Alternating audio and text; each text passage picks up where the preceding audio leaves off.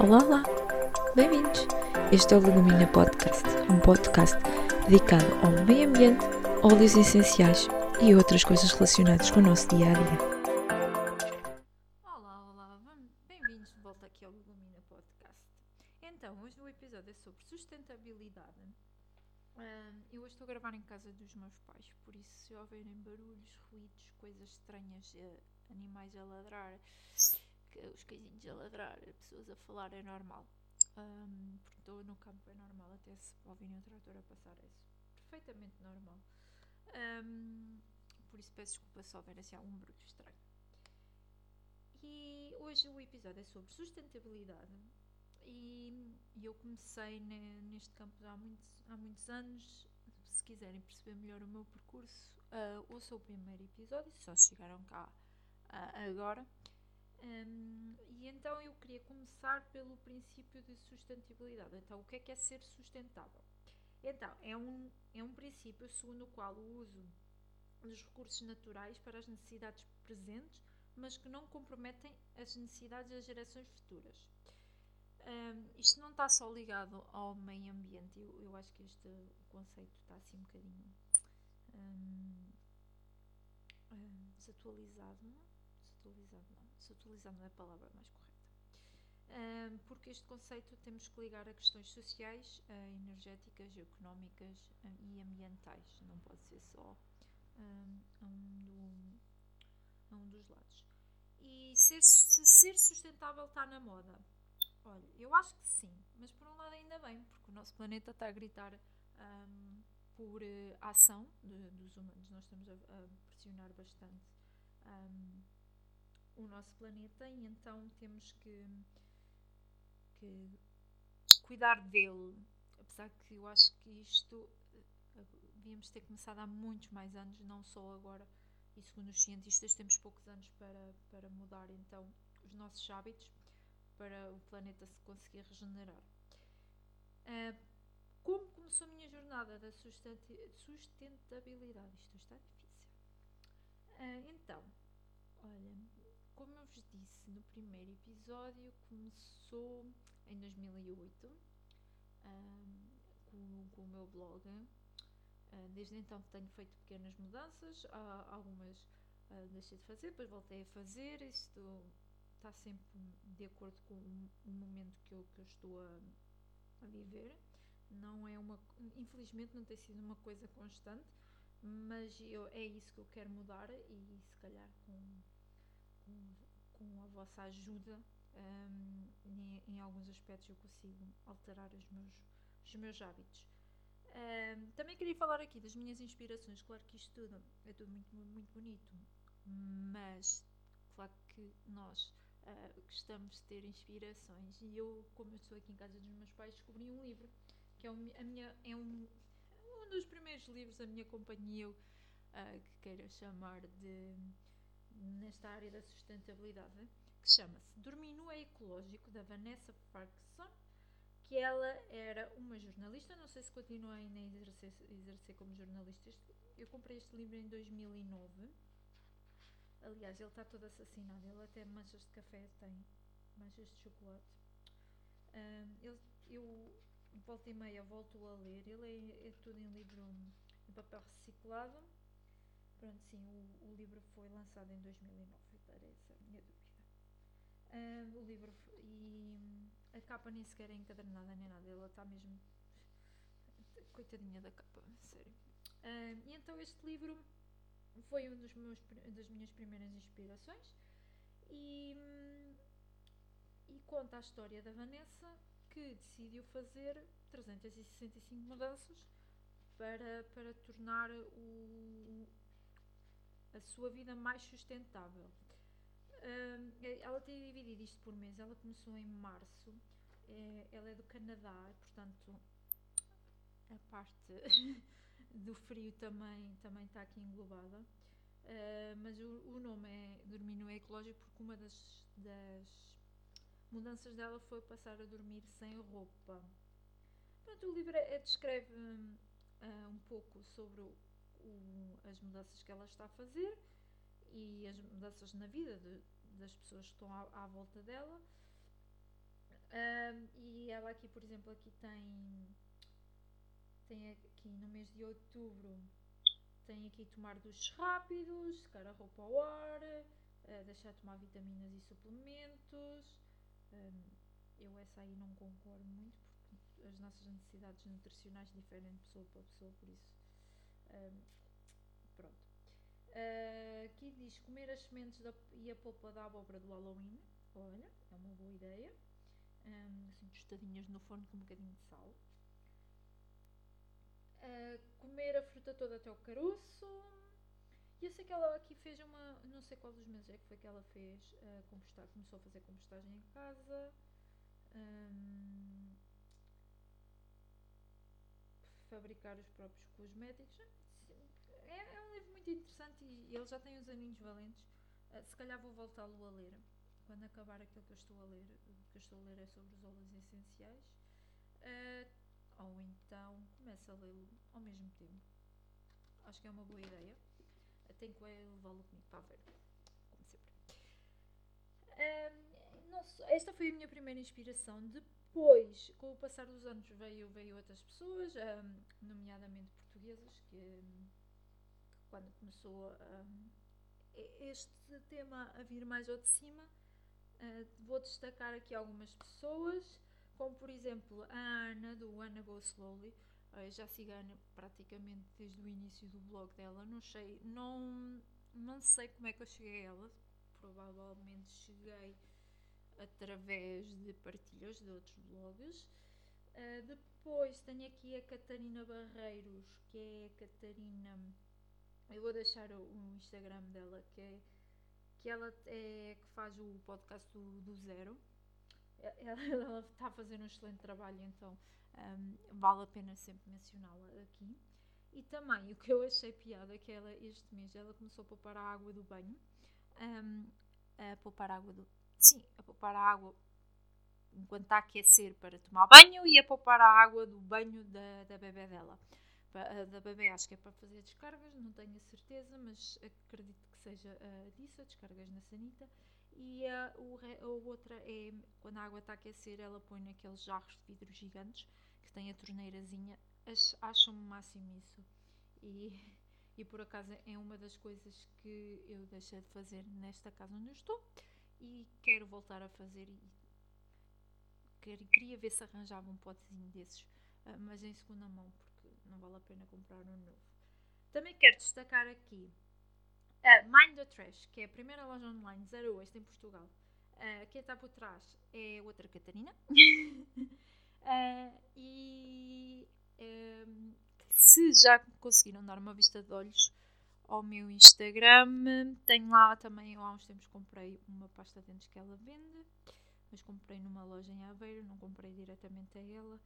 Um, também é, é um dos, das minhas inspirações, claro nem sempre dá para comprar os produtos, mas eu também não.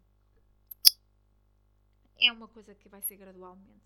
Comprei agora, há pouco tempo, foi o shampoo dela para cabelos normais. Acho que são normais.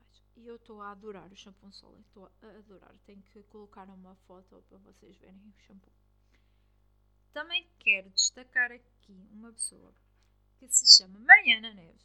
Uh, eu e ela, a gente já se conheceu-se nesta vida virtual por causa dos blogs. Ela tinha um blog também sobre ambiente, depois também tinha o blog pessoal dela. Não me lembro em que ano é que a gente se começou a dar, mas por volta de 2008, 2009, sim, já foi há imenso tempo. Um, ela foi uma das primeiras pessoas vegetarianas uh, que eu conheci. E, e, Mariana, temos que gravar um episódio. Acho que está na altura. uh, e e pronto, e para, para mim ela foi sempre uma das minhas grandes inspirações. Também quero aqui uh, destacar as pessoas do uh, Aveiro Animal Save e dos Anónimos for the Voiceless em Aveiro, porque eles são imparáveis, estão sempre a fazer campanhas um, de ativismo. Eu já participei numa, ainda não consegui participar mais nenhuma, porque isto é, normalmente é sábado e domingo e eu normalmente eu trabalho esses dias. Um, Pronto, mas eu quero sempre destacar o, o trabalho deles é, e a forma como eles sensibilizam as pessoas. Eu já tive depois uma resposta uh, de uma cliente minha no meu, no, meu, no meu trabalho a dizer que os filhos viram uma da, das ações do, dos Anónimos for the Voiceless e que nessa noite nem sequer comeram carne. Pronto. Porque, não sei se sabem, mas a indústria um, de produção de carne para consumo humano supera os transportes todos juntos. Pronto, e aconselho para isso, aconselho a ver o Conspiracy, está bem? Agora, eu também decidi fazer este, este episódio nesta altura porque hum, está a chegar em uma época festiva, que é o Carnaval. Eu não acho assim muita piada o Carnaval. Não, não me gosto de mascarar nem nada, mas a parte dos confetes, das fitinhas e essas coisas todas que, que deixam sempre imensos resíduos, as alternativas que podem fazer.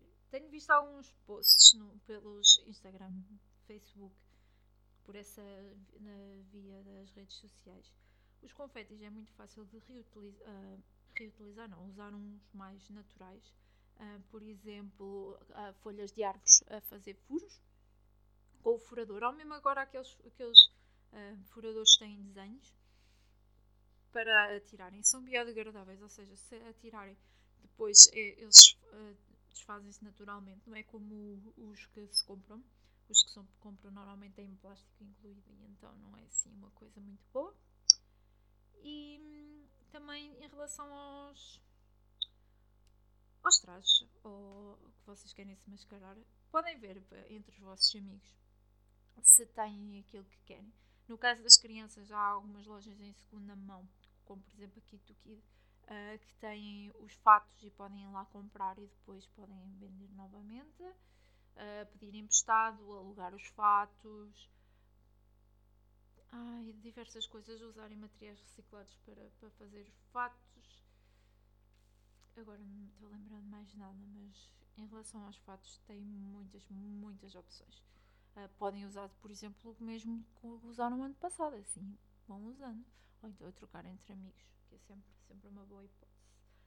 Um, as fitinhas de carnaval, eu nesse ainda não encontrei uh, nenhuma alternativa assim, viável. Um, não sei como é que eu hei de aconselhar nesse aspecto, mas um, ficamos pelos confetes com as folhas das árvores. Acho que é, é bonito e estamos a, ajudar a não poluir tanto o meio ambiente. Uh, para além do carnaval, uh, também existem outras coisas que podem, que podem fazer para ajudar o, o meio ambiente, né? não é só nesta época. Um, como eu já vos disse, uma delas é a redução de água, depois também disse algumas que estava aqui no livro do Dormir no é Ecológico. Um, às vezes as medidas mais simples, aquela que está muito batida, da, da, da garrafa de água reutilizável. Eu volto e meio esqueço-me da minha.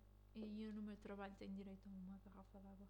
Uh, posso tirar e esqueço-me e bebo. Sinto a consciência pesada, um bocadinho, mas eu prefiro do que estar o dia inteiro sem beber água. Um, eu neste momento eu até o, o, aromatizo as minhas águas com os óleos essenciais.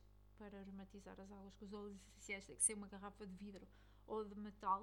Uh, eu como eu tenho umas duas de vidro e uma de metal, portanto tenho que começar a usar mais as minhas garrafas e ter sempre a minha garrafa dentro da, da mochila, uh, porque os óleos essenciais já andam comigo, por isso pode ser. Uh, por falar em óleos essenciais, ah, já me perguntaram, então, mas esta questão da sustentabilidade e tu usas óleos essenciais que é, que é muito prejudicial ao meio ambiente, que é preciso quilos e quilos de, de material para fazer os óleos essenciais. Pois bem, a do Terra tem, tem um, uma campanha, não é campanha, não posso dizer campanha, tem uma parte de sustentabilidade por trás uh, dos produtores e, e, e, tudo. Não é só. Não é aquela coisa que é só de, de ver. Por exemplo, um, o óleo frankincense, que é um dos mais caros, que, que é o rei dos óleos. Uh, houve um ano que a do Terra não extraiu a resina para, para fazer os óleos, porque não, não estava a ser. Um, não ia ser sustentável naquele ano produzir o, o óleo do, do, do frankincense. Um, também vi que eles uh, por exemplo, na, na convenção nos Estados Unidos, que foi no Havaí, uh, no início do ano, uh, eles plantaram árvores que daqui a muitos anos um, já, já dá para produzir os óleos essenciais. Ou, por exemplo, o Inoki, que foi um óleo que, que eu tive grátis no, no, no mês de janeiro, que, que nem sequer eu consigo comprar porque é exclusivo ao mercado japonês. Uh, eles fazem a óleo através da, da, da, do, do sub, da sub, no, do desperdício das árvores. Então, tratam a tratar das árvores e, como no Japão não se pode uh, cortar árvores, uh, é, é, tipo, é como se fosse uma, uma coisa muito sagrada. Uma árvore, quando estão a fazer as podas, a arranjar a sobrepopulação das árvores, eles fazem o, óleo através disso, não, não prejudicam o meio ambiente. é claro que quanto mais raro e quanto mais difícil for a extração, o óleo fica mais caro e assim é que deve ser, porque isto são óleos puros. Um, e então não, não existe, não fazem exclusivamente os, as coisas para os óleos.